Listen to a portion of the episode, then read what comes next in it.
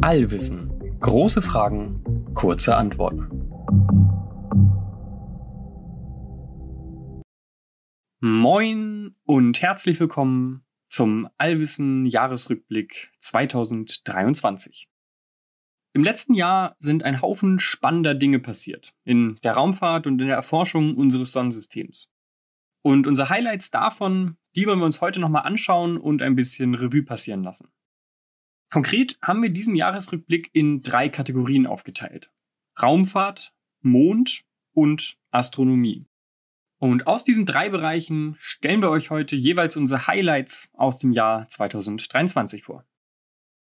Ja, legen wir direkt los. Wir starten mit der Raumfahrt, bewegen uns danach quasi ein bisschen weiter von der Erde weg zum Mond und schauen uns zum Schluss unsere Highlights aus der Astronomie an, also aus der Erforschung des Sonnensystems und drüber hinaus. Gut, legen wir also los mit unseren Highlights aus der Raumfahrt. Raumfahrt-Highlight Nummer 1. SpaceX bricht mal wieder alle Rekorde. Ja, jeder, der sich so ein bisschen in der Raumfahrt auskennt, wird es hier überhaupt nicht überraschen, dass wir mit SpaceX starten. Diese Firma ist einfach die absolut spannendste Raumfahrtfirma der aktuellen Zeit. Warum, das erfahrt ihr gleich. Für alle, die noch nie was von SpaceX gehört haben, hört euch da am besten nochmal unsere Folge Nummer 21 an. Da erklären wir in größerem Detail, was die Firma so spannend macht. Aber um es kurz zusammenzufassen, SpaceX ist die erste Firma, die ihre Raketen wiederverwendet und dadurch können sie deutlich günstiger und deutlich mehr Zeug ins All schicken und das hat in den letzten Jahren schon eine kleine Revolution in der Raumfahrt ausgelöst. Für SpaceX aktuellen Erfolg verantwortlich ist quasi ihre Falcon 9 Rakete. Das ist die Rakete, die sie mit Abstand am meisten launchen und deren Booster nach so einem Launch wieder landet. Das heißt, etwa 70 Prozent der gesamten Rakete werden wiederverwendet und können dann ein paar Wochen später wieder ins All fliegen. So, und wer sich an unseren letzten Jahresrückblick erinnert, da haben wir auch schon über SpaceX gesprochen und da ging es darum, dass sie ihren eigenen Launch-Rekord gebrochen haben. Sie haben nämlich 2022 insgesamt 61 Falcon 9 Raketen gelauncht. Also mehr als eine pro Woche. Ja, das ist schon eine unfassbar hohe Frequenz, die so von einer einzigen Firma oder Institution wirklich ungekannt ist. So, und dann hatte ich ja auch im letzten Jahresrückblick erwähnt, dass sie für 2023 insgesamt 100 Falcon Launches planen. Ja, also nochmal über die Hälfte an Launches pro Jahr drauf. Ein unfassbar hohes Ziel, was sie sich da gesetzt haben. Und ich meinte dann ja auch, dass wir in einem Jahr mal schauen, ob sie diese 100 Launches schaffen werden. Na, und jetzt ist es ein Jahr später. Wie viel Falcon Launches hat SpaceX denn in diesem Jahr geschafft? Also, Trommelwirbel. Es waren dieses Jahr insgesamt 96 Falcon Launches. Na, also nicht das Ziel erreicht, oh, Skandal, hier SpaceX schafft sein Ziel nicht. Nein, Spaß beiseite. Es ist wirklich immer noch eine unfassbare Errungenschaft, 96 Falcon-Raketen in diesem Jahr gelauncht zu haben. Ja, das ist wirklich eine Geschwindigkeit, die im Rest der Welt so ungekannt ist. Aber man muss sagen, die Zahl der Launches ist eigentlich gar nicht so relevant. Es kommt halt stark darauf an, was für eine Rakete gelauncht wird ja, sonst könnte man ja irgendwie jeden Tag eine sehr kleine Rakete launchen und hätte dann deutlich mehr Launches als SpaceX, würde aber trotzdem weniger erreichen, weil in eine kleine Rakete irgendwie maximal so ein kleiner CubeSat reinpasst. Und das ist natürlich was ganz anderes, als zum Beispiel Menschen und Verpflegung zur ISS zu schicken. Wenn man sich also anschauen möchte, wie erfolgreich ein Unternehmen oder auch ein Staat ist, der Raketen launcht, dann ist also die Anzahl der Launches mehr so eine grobe Idee. Viel relevanter ist die Gesamtmasse, die ins All geschickt wurde. Und da hat SpaceX natürlich auch einen neuen Rekord aufgestellt dieses Jahr. Sie haben über 1000 Tonnen an Satelliten, Verpflegung, Menschen ins All geschickt. Und wenn man das mit dem Rest der Welt vergleicht, mit allen anderen Firmen und Ländern, die Raketen launchen, das sind dann in der Reihenfolge der Wichtigkeit China, Russland und der Rest der USA, dann hat SpaceX 2023 über 80 Prozent der Gesamtmasse ins All gelauncht. Man kann also, wie ich finde, absolut davon sprechen, dass sie den Markt der Raketenlaunches absolut dominieren. Und auch hier nochmal quasi fürs Buch ein kleiner Ausblick auf 24. SpaceX plant dieses Jahr 144 Falcon-Raketen zu launchen. Auch da werden wir natürlich beim nächsten Jahresrückblick wieder schauen, ob sie dieses ambitionierte Ziel erreicht haben.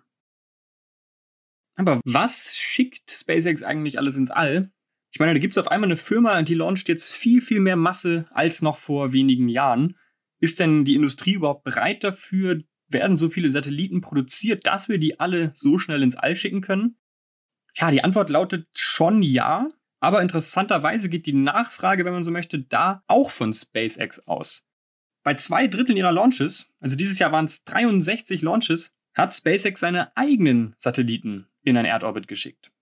Ja, das sind die sogenannten Starlink-Satelliten. Und die werden Teil einer vom Umfang bisher noch nie dagewesenen sogenannten Mega-Konstellation an Satelliten. Am Ende sollen das 40.000 Satelliten werden. Und die haben das Ziel, den gesamten Globus mit schnellem Internet zu versorgen. Ja, die Idee ist, dass man, egal wo man auf der Welt ist, seine Starlink-Antenne auspacken kann und dadurch schnelles WLAN hat. Über das ganze Starlink-Programm haben wir übrigens in den Folgen 23 und 25 nochmal ausführlich gesprochen. Auf jeden Fall ist das eins der Riesenprojekte von SpaceX und dafür müssen sie einfach super viel launchen, um diese am Ende 40.000 Satelliten in einem Erdorbit zu haben. Angefangen haben sie damit übrigens im Jahr 2020. Damals gab es insgesamt von allen gelauncht etwa zweieinhalbtausend Satelliten. Die Zahl ist jetzt am Ende 2023 bei etwa 9100. Und von diesen 9100 sind 5200 Starlink-Satelliten. Ja, und nochmal konkret, im Jahr 23 hat SpaceX über 2000 neue Starlink-Satelliten in einen Erdorbit geschossen und damit halt die Gesamtzahl der Satelliten irgendwie von 7000 auf 9000 angehoben und es damit gleichzeitig erreicht, dass ihnen jetzt über die Hälfte aller Satelliten gehört. So viel zum Starlink-Programm im All wie kommt denn das Ganze quasi auf dem Erdboden an? Ja, und obwohl die Megakonstellation noch lange nicht abgeschlossen ist, funktioniert das Ganze schon und man kann sich jetzt schon auf vielen Teilen der Welt so eine Starlink-Satellitenschüssel bestellen, um damit quasi überall schnelles WLAN zu haben. Ja, und sich entschieden, das zu tun, haben im letzten Jahr etwa nochmal anderthalb Millionen Menschen. Damit steigt die Zahl der Leute, die das Internet aus dem All benutzen, jetzt auf zweieinhalb Millionen Menschen. Und durch den Anstieg der Nutzer ist das Starlink-Programm seit diesem Jahr auch für SpaceX profitabel. Also seit diesem Jahr verdienen sie damit mehr Geld, als sie reinstecken. Und können mit diesem Geld weitere spannende Projekte unterstützen, wie zum Beispiel das Starship-Projekt, zu dem wir jetzt kommen. Raumfahrt-Highlight Nummer zwei: Die Vision Starship nimmt Form an. Ja, wir haben gerade gelernt, wie SpaceX mit ihren 70% wiederverwendbaren Falcon-Raketen jetzt schon den gesamten Markt dominiert. Aber das ist SpaceX noch nicht genug. Sie entwickeln aktuell eine Rakete, die zu 100% wiederverwendbar sein soll ja, und damit wirklich die Wiederverwendbarkeit eines Flugzeugs erreicht. Wenn das gelingt, ist es nochmal eine riesige Revolution der Raumfahrt. Ja, dieses Starship soll übrigens nicht nur 100% wiederverwendbar sein, es wird nebenbei auch die größte und leistungsstärkste Rakete aller Zeiten. Ja, auch zum Starship haben wir ja schon eine detaillierte Folge gemacht. Wen das nochmal im Detail interessiert, der kann sich gerne Folge 22 nochmal anhören. So, dieses Starship ist jetzt erstmal eine Vision, ja, ein Projekt, das geplant ist. Und in den Jahren 2019 bis 2021, da haben sie auch schon viel getestet und eine sehr, ja, auch sehr medienwirksame Testreihe gemacht, wenn man so möchte. Da haben sie nämlich Flugtests mit dem Schiff gemacht. Ja, die ganze Rakete sind im Endeffekt Schiff und Booster. Und das waren die allerersten Flugversuche und da sind einige Schiffe in die Luft geflogen. Auf jeden Fall stand am Ende dieser explosiven Testreihe ein Starship sicher auf dem Boden. Es ist wieder gelandet und damit ging es dann in die nächste Phase für SpaceX. Und sie haben dann angefangen, die Booster zu bauen und vor allem ganz viel Infrastruktur drumherum zu bauen, man braucht Systeme, die der unfassbaren Kraft des Starships widerstehen und, und, und. Und deswegen ist es im Jahr 22 ziemlich ruhig gewesen um das ganze Starship-Programm. Aber das Jahr 22 war, wenn man so möchte, die Ruhe vor dem Sturm. Denn im letzten Jahr 2023, da gab es dann den ersten richtigen Testflug des ganzen Starships. Der erste Flug von Schiff, das auf dem Booster saß. Das erste Mal in einer Konfiguration, die es zulässt, dass das Starship in ein Erdorbit und darüber hinauskommt. Ja, der erste Testflug des Starships war im April 2023. Ja, und dieser Testflug war im Großen und Ganzen erfolgreich. Die Rakete hat zwar beim Steigen einige Triebwerke verloren und musste nach etwa vier Minuten gesprengt werden, bevor sich Schiff und Booster überhaupt trennen konnten. Aber SpaceX hat trotzdem einen Haufen Daten sammeln können, um so die nächste Version des Flugs erfolgreicher zu gestalten. Da wird sich gerne immer drüber zerrissen, dass so ein Flug dann unerfolgreich war, weil irgendwas schiefgegangen ist. Aber wer sowas behauptet, der versteht nicht wirklich, wie SpaceX arbeitet. Die wollen nämlich möglichst schnell, möglichst viel ausprobieren und rechnen damit, dass Dinge explodieren, schiefgehen und nichts zu 100% sofort alles schafft. Dass man aber halt trotzdem aus diesen Tests super schnell Daten ziehen kann und so das Gesamtprojekt am allerschnellsten voranbringen kann. Wie gesagt, das ist eine andere Herangehensweise als die der NASA, aber ich denke, der Erfolg der Falcon-Raketen zeigt, dass SpaceX da auf keinem allzu schlechten Weg ist. Mit dem Abheben der Rakete hat dann das Starship übrigens die neue Superrakete der NASA, die SLS, vom Thron gestoßen. Da saß sie, wenn man so möchte, für fünf Monate drauf. Ja, wer sich erinnert, äh, im November 22, da ist die SLS zum ersten Mal abgehoben und ist da für kurze Zeit die leistungsstärkste Rakete geworden nach der Saturn V. Ja, aber auf diesem Thron war die SLS, wie gesagt, nicht lange. Kein halbes Jahr später löste das Starship sie ab und das Starship wird da wohl eine Weile drauf sitzen bleiben. Es gibt, soweit ich weiß, zumindest gerade keine Pläne, die eine noch größere oder stärkere Rakete als das Starship vorsehen. Es gab im letzten Jahr übrigens nicht nur den ersten Testflug eines Starships, sondern dann auch schon den zweiten. SpaceX hat viel aus dem ersten gelernt. Sie haben ihre Infrastruktur nochmal ein bisschen umgebaut, nochmal ein bisschen robuster gegenüber der Kraft der Triebwerke gemacht. Und im November gab es dann den zweiten Testflug. Dieser war schon deutlich näher an einem richtigen Flug als der erste Testflug. Der Booster hat nämlich durchgehend alle seine 33 Triebwerke gefeuert, da gab es diesmal keine Probleme. Und auch Schiff und Booster konnten sich erfolgreich trennen. Damit ist auch zum allerersten Mal ein Starship im All gewesen. Sowohl Booster als Starship haben dann aber jeweils Probleme bekommen und mussten gezielt gesprengt werden. Aber auch diesen Flug wertet SpaceX als voller Erfolg und die Daten, die sie da gewonnen haben, stecken sie in den nächsten Testflug, der wohl gar nicht mehr so lange hin ist. Aktuell sieht es so aus, dass sie diesen Testflug im Februar 24 durchführen können. Ich persönlich finde es ziemlich spannend, diesen Prozess mitzuerleben und jetzt gerade beobachten zu können, wie sich dieses ganze Projekt entwickelt, wie SpaceX auch hier schafft, in kürzester Zeit diese Monsterrakete aufzubauen und Richtung All zu schicken.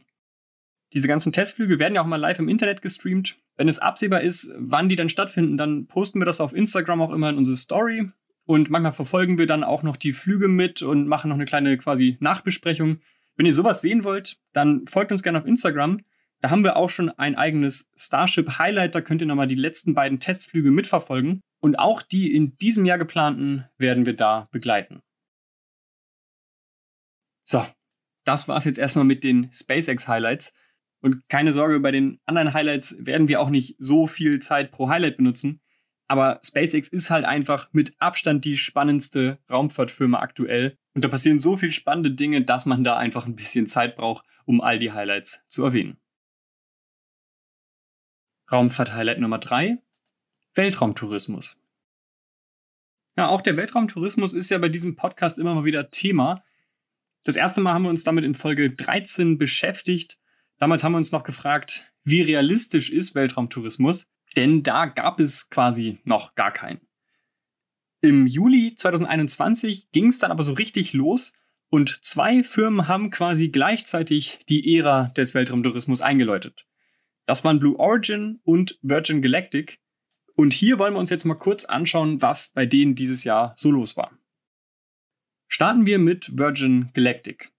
Die sind, wie gesagt, im Juli 21 zum ersten Mal geflogen da war aber das Ding, dass ihr Flug ein bisschen von der vorhergesagten Flugbahn abwich und sie deswegen erstmal von der amerikanischen Flugbehörde am Boden gehalten wurden und sie überprüfen mussten, woran das lag. Seit ihrem ersten Flug 21 ist Virgin Galactic also lange nicht geflogen. Das ganze Jahr 2022 überhaupt nicht. Letztes Jahr, 2023, haben sie dann aber so richtig Fahrt aufgenommen die ganze Sache mit der Flugbehörde konnte geklärt werden und sie haben dann im letzten Jahr ganze sieben Flüge ins All hinlegen können. Ganz kurz für alle, die es gerade nicht so auf dem Zettel haben. Flüge ins All klingt jetzt wahrscheinlich cooler, als es ist. Ja, sie fliegen nämlich wirklich nur ganz kurz einmal aus der Atmosphäre raus, sind dann etwa für fünf Minuten im All und schwerelos und fallen dann wieder auf die Erde zurück, um zu landen. Es sind also wirklich Weltraumtouristen für fünf Minuten. Aber ist ja trotzdem irgendwie ein Anfang und in diesen sieben Flügen hat Virgin Galactic nicht nur Weltraumtouristen transportiert, sondern auch ein paar wissenschaftliche Experimente mit an Bord gehabt. Und ein Flug war zum Beispiel auch von der italienischen Luftwaffe gebucht, um da auch Tests an irgendwelchen Anzügen vorzunehmen. Ja, wenn man sich die Zahlen anschaut, dann meint man, es geht richtig los für Virgin Galactic. Die werden also bestimmt 24 richtig durchstarten, oder? Ja, leider nicht.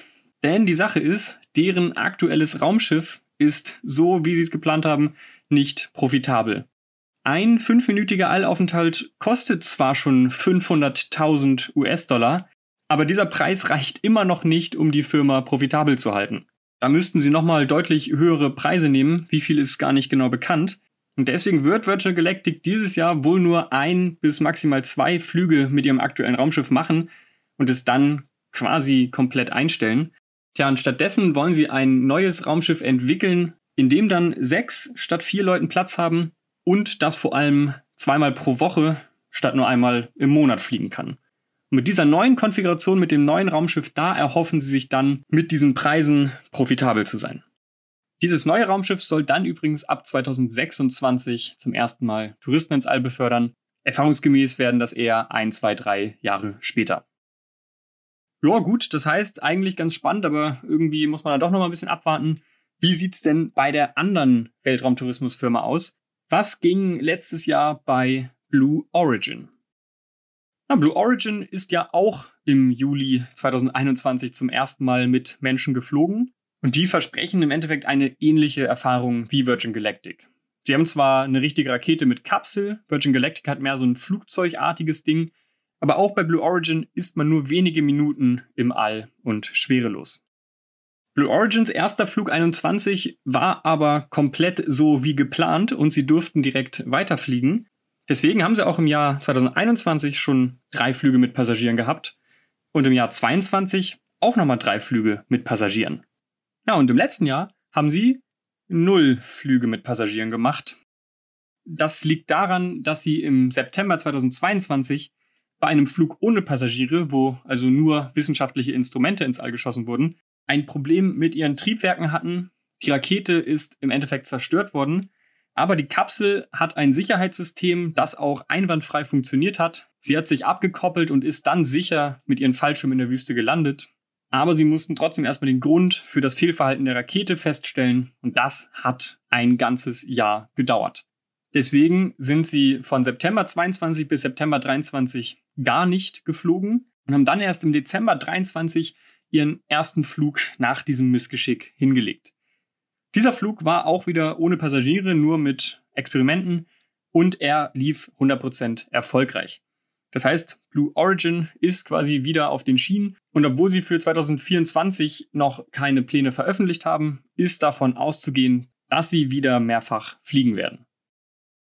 Blue Origin plant übrigens mehr als nur diese suborbitalen Tourismusflüge. Sie bauen auch an einer neuen und großen, teilweise wiederverwendbaren Rakete.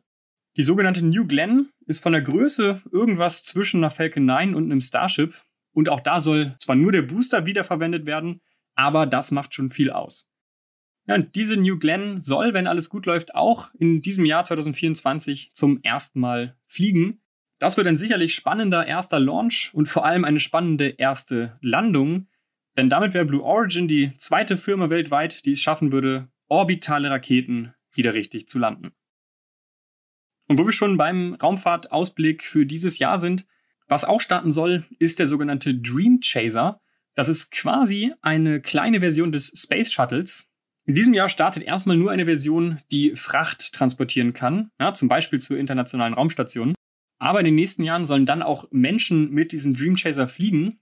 Und damit gäbe es dann ein weiteres neues Raumschiff, das Menschen zur ISS transportieren kann.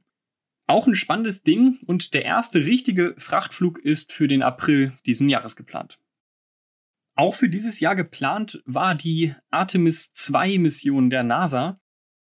Eine Mission, in der zum ersten Mal seit über 50 Jahren wieder Menschen um den Mond kreisen sollten. Ja, aber wie ihr schon hört, sage ich, sie war geplant.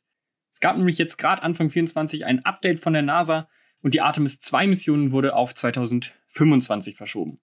Wir müssen uns also noch mindestens ein Jahr länger gedulden, bis wir wieder Menschen in der Nähe des Mondes haben.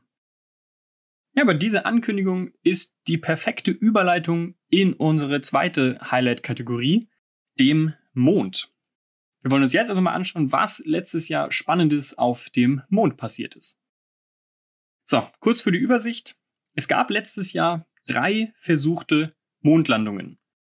Also keine Mondlandungen von Menschen, ja, sondern von Robotern, aber trotzdem ziemlich spannend.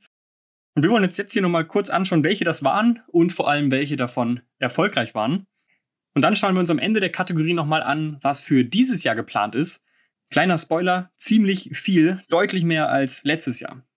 Aber trotzdem war letztes Jahr schon ziemlich spannend. Der Mond rückt also gerade wieder richtig in den Fokus. Schauen wir uns also kurz mal an, was da letztes Jahr so passiert ist. Mondlandeversuch Nummer 1, Hakuto R. Ja, Hakuto R war ein Mondlander, der wissenschaftliche Experimente und unter anderem auch noch einen Rover der Vereinigten Arabischen Emirate dabei hatte. Konzipiert und gebaut wurde er von der privaten japanischen Firma iSpace. Ja, und privat ist ganz spannend, denn sie wären die erste private Firma gewesen, die irgendwas auf dem Mond landet.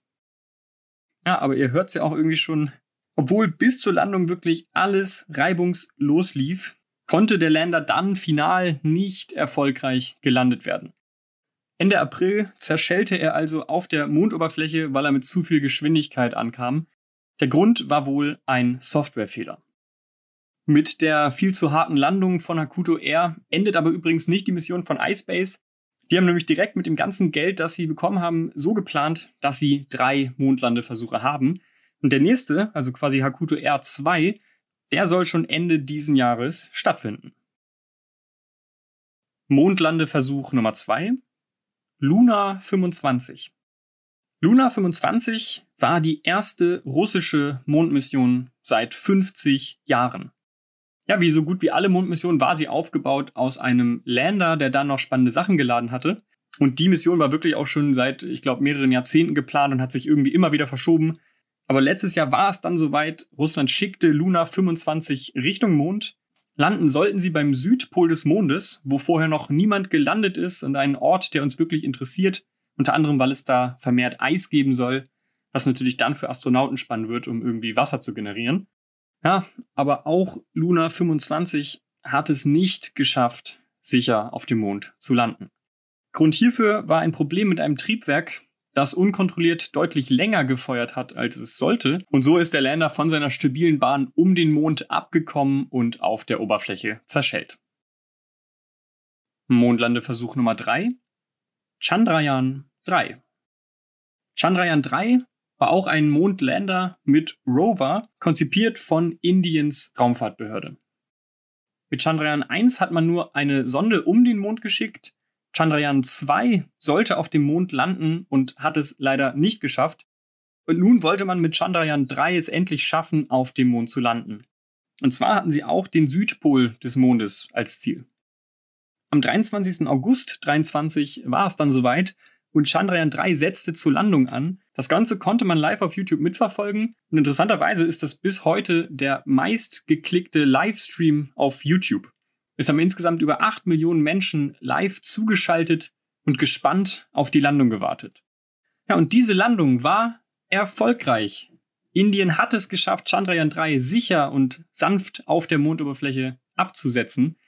Damit wurde Indien zur vierten Nation, die auf dem Mond gelandet ist, nach Russland, den USA und China, und die allererste Nation, die am Südpol des Mondes gelandet ist.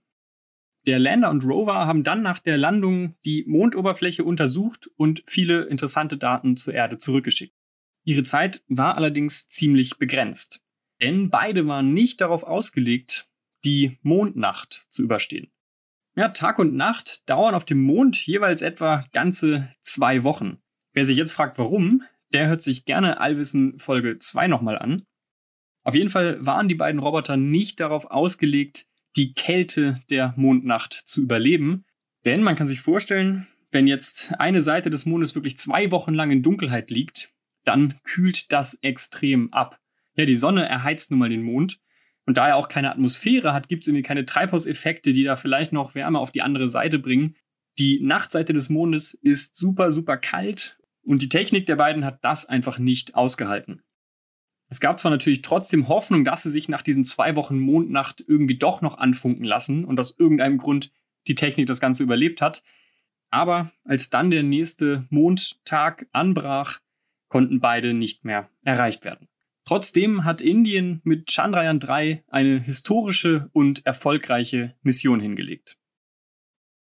Ja, auch diese drei Mondlandeversuche haben wir übrigens auf unserem Instagram-Channel live mitverfolgt und in Stories abgedatet.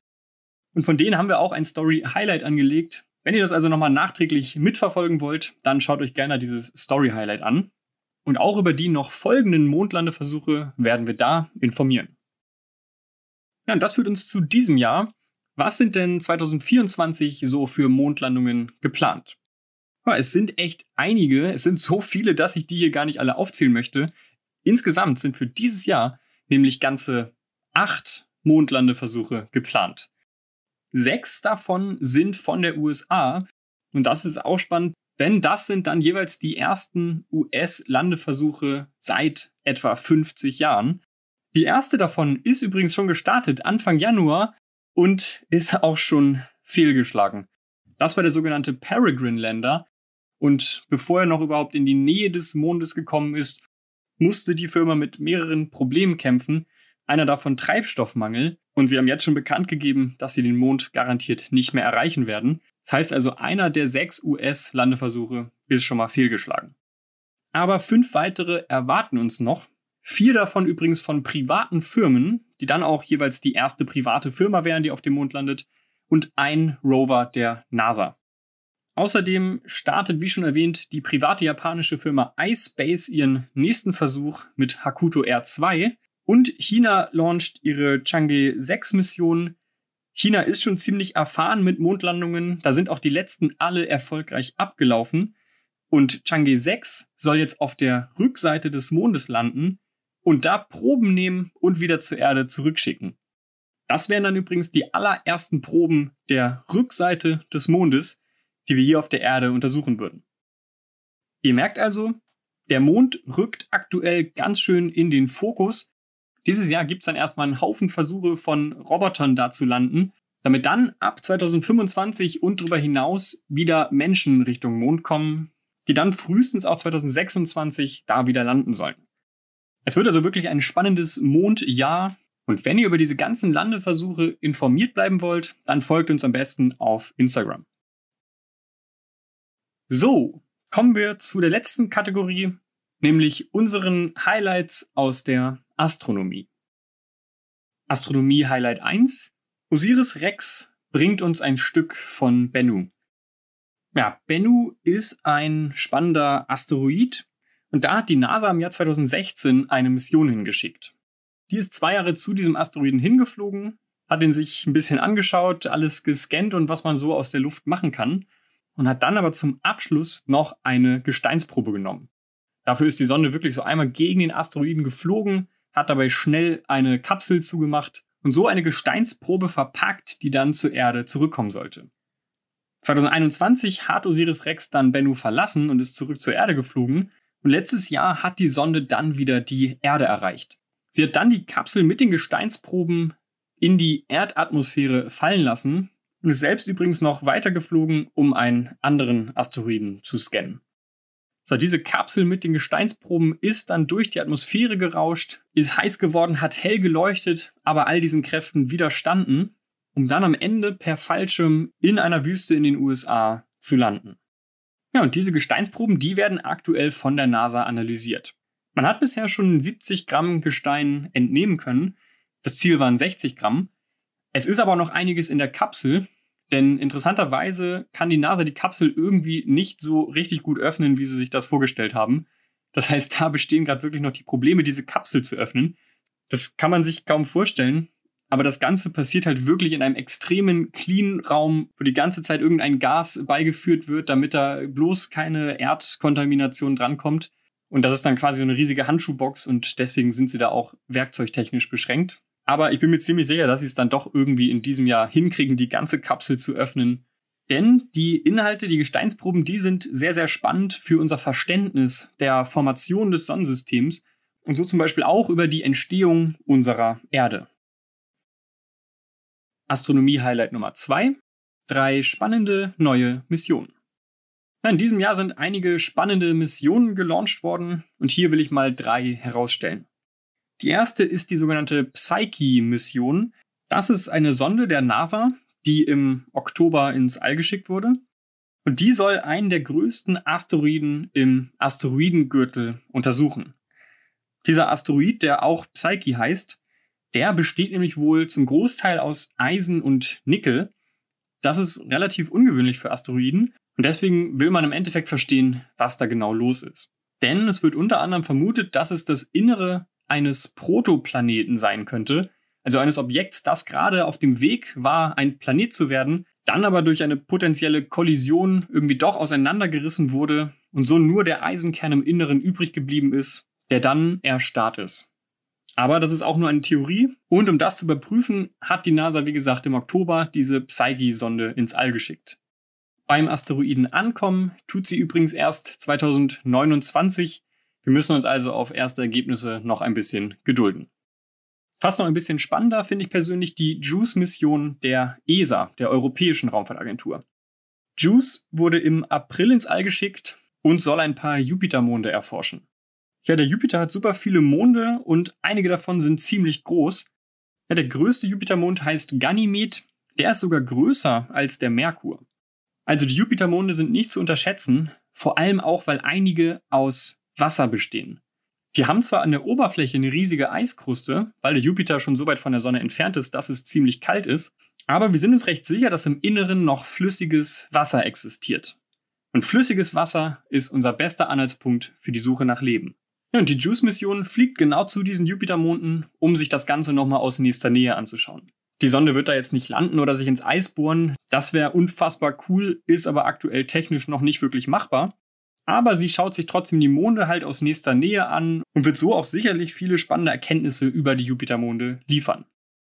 Tja, aber ankommen wird sie da noch später als Psyche bei ihrem Asteroiden. JUICE wird nämlich 2031 beim Jupiter ankommen. Die dritte Highlight-Mission ist keine Sonde, die irgendwo hinfliegt, sondern ein Weltraumteleskop. Das sogenannte Euclid-Teleskop der ESA. Ja, und das soll vor allem Daten nehmen zu den beiden ganz großen Fragezeichen, die wir in der Astronomie noch haben, nämlich dunkler Materie und dunkle Energie. Das Teleskop wurde im Juli gelauncht und ist jetzt schon an seinem Ziel angekommen, dem Lagrange-Punkt Nummer 2, quasi ein direkter Nachbar vom James Webb Space Teleskop. Es will im Endeffekt ein Drittel des gesamten Himmels scannen, also eine riesige Karte der Galaxieverteilung im Universum aufnehmen, um damit eventuell dunkler Materie und dunkler Energie auf die Schliche zu kommen. Wenn ihr zu diesen beiden dunklen Themen, zu diesen beiden großen ungelösten Rätseln noch mehr erfahren wollt, dann hört euch am besten Folge 64 bis 68 nochmal an. Ja, und ich hatte es ja gerade schon erwähnt, auch das James Webb Space Teleskop hat natürlich im letzten Jahr viele weitere Daten aufgenommen. Es gab auch da interessante Veröffentlichungen, jetzt aber nicht die eine riesige, die ich hier unbedingt erwähnen musste. Trotzdem nimmt James Webb viele spannende Daten auf und ich hatte der auch schon mal erwähnt, löst aktuell, wenn man so möchte, viele Krisen aus, weil unsere Modelle der Galaxiebildung scheinbar irgendwie nicht richtig sind. James Webb misst viel mehr Galaxien im frühen Universum, als wir es erwartet haben. Das ist ein großes Problem und das besteht auch weiterhin. Ja, und James Webb nimmt jetzt halt fleißig Daten zu unter anderem diesem Problem auf und wir schauen mal, wie sich das entwickeln wird.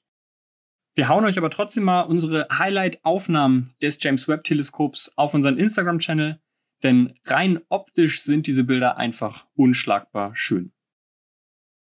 So, kommen wir zu unserem letzten Highlight dieses Jahresrückblicks. Astronomie-Highlight Nummer drei: Lichtjahre lange Gravitationswellen. Ja, es gab dieses Jahr eine große Veröffentlichung, die ganz schön die Runde in der Welt der Astronomie gemacht hat. Und zwar haben viele Forscherteams aus der ganzen Welt zusammen für 15 Jahre lang Pulsare beobachtet und so im Endeffekt Gravitationswellen messen können. Es war zwar nicht das erste Mal, dass wir Gravitationswellen gemessen haben, aber die Wellen, die die gemessen haben, haben Wellenlängen von Lichtjahren. Es sind absurd riesige und strange Wellen, die die gesamte Raumzeit durchlaufen, ausgelöst wahrscheinlich durch das Verschmelzen von zwei supermassiven schwarzen Löchern. Dass wir so unfassbar riesige Gravitationswellen nachweisen können, indem wir uns einfach Pulsare in der ganzen Galaxie anschauen, das ist schon ziemlich fantastisch und hat, wie gesagt, auch 15 Jahre an Daten erfordert. Wenn man eine Veröffentlichung in der Astronomie dieses Jahr herausstellen müsste, dann wäre es garantiert diese. Ich kann jetzt hier kaum ins Detail gehen, was das genau bedeutet. Das würde absolut den Rahmen sprengen. Ja, wenn ihr dazu nochmal mehr hören wollt und quasi überhaupt verstehen wollt, was das Ganze bedeutet, dann hört euch am besten Folge 78 und 79 nochmal an. Da geht es allgemein um Gravitationswellen und dann aber auch um diese konkrete Messung, die 2023 veröffentlicht wurde. So, das war's mit unseren ganzen Highlights aus Raumfahrt, Mond und Astronomie 2023. Fassen wir das Ganze doch nochmal ganz kurz zusammen. Unsere Raumfahrt Highlights 23 bestimmt vor allem SpaceX. Die dominieren nämlich den Launchmarkt mit ihren wiederverwendbaren Raketen. Mit denen schicken sie ihre Starlink-Satelliten ins All, die dafür sorgen, dass man auf dem gesamten Planeten schnelles Internet hat. Das Geld, was sie mit Starlink verdienen, stecken sie in ihr Starship-Projekt, der größten und leistungsstärksten Rakete jemals, die aber vor allem zu 100% wiederverwendbar sein soll. Die hat letztes Jahr ihre allerersten beiden richtigen Testflüge gesehen und 2024 geht diese Testphase weiter. Wir haben uns dann noch angeschaut, wie der aktuelle Stand beim Weltraumtourismus ist, haben gesehen, ja, da wackelt es so ein bisschen bei beiden Firmen, die Weltraumtourismus anbieten, aber er ist an sich schon gestartet und es ist sicherlich spannend mitzuverfolgen, wie sich der Weltraumtourismus weiterentwickelt. Wir haben uns dann drei Mondlandeversuche 2023 angeschaut, haben gesehen, dass nur eine von drei Landungen erfolgreich war. Die japanische und die russische sind leider abgestürzt, aber die indische Chandrayaan 3 hat es geschafft, sicher auf dem Mond zu landen. Und wir haben dann schon mal auf dieses Jahr geschaut und gesehen, für dieses Jahr sind acht Mondlandungen geplant. Der Mond rückt also wieder in den Fokus. Und zu guter Letzt haben wir uns die Astronomie-Highlights angeschaut. Osiris Rex hat eine Gesteinsprobe von einem Asteroiden genommen und wieder auf der Erde abgeworfen. Es wurden drei spannende Missionen gelauncht. Psyche, die einen riesigen Eisen-Asteroiden untersuchen soll, der vielleicht der Kern eines Protoplaneten ist. JUICE, der die Jupitermonde auf Lebensfreundlichkeit untersuchen soll. Und Euklid, ein Teleskop, das sich den großen Fragezeichen dunkle Materie und dunkle Energie widmen soll. Zu guter Letzt haben wir dann nochmal von der Messung von lichtjahrelangen Gravitationswellen erfahren, die wahrscheinlich relevanteste Astronomieveröffentlichung dieses Jahres. Ihr merkt, 2023 war ein unfassbar spannendes Jahr in all diesen Bereichen. Und der Blick nach vorne zeigt uns, 2024 wird mindestens genauso spannend. Wir haben auf jeden Fall richtig Lust auf dieses Jahr, euch zum einen weiterhin über diese ganzen Themen live abzudaten und uns zusätzlich den ganz großen Fragen zu widmen. Auf ein spannendes 2024.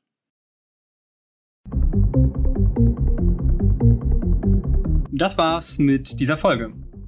Falls ihr eine Frage habt zu irgendwas, was ich in dieser Folge erzählt habe, oder falls ihr eine generelle Frage habt zu den Themen Raumfahrt, Astronomie und Physik, dann schreibt ihr uns gerne.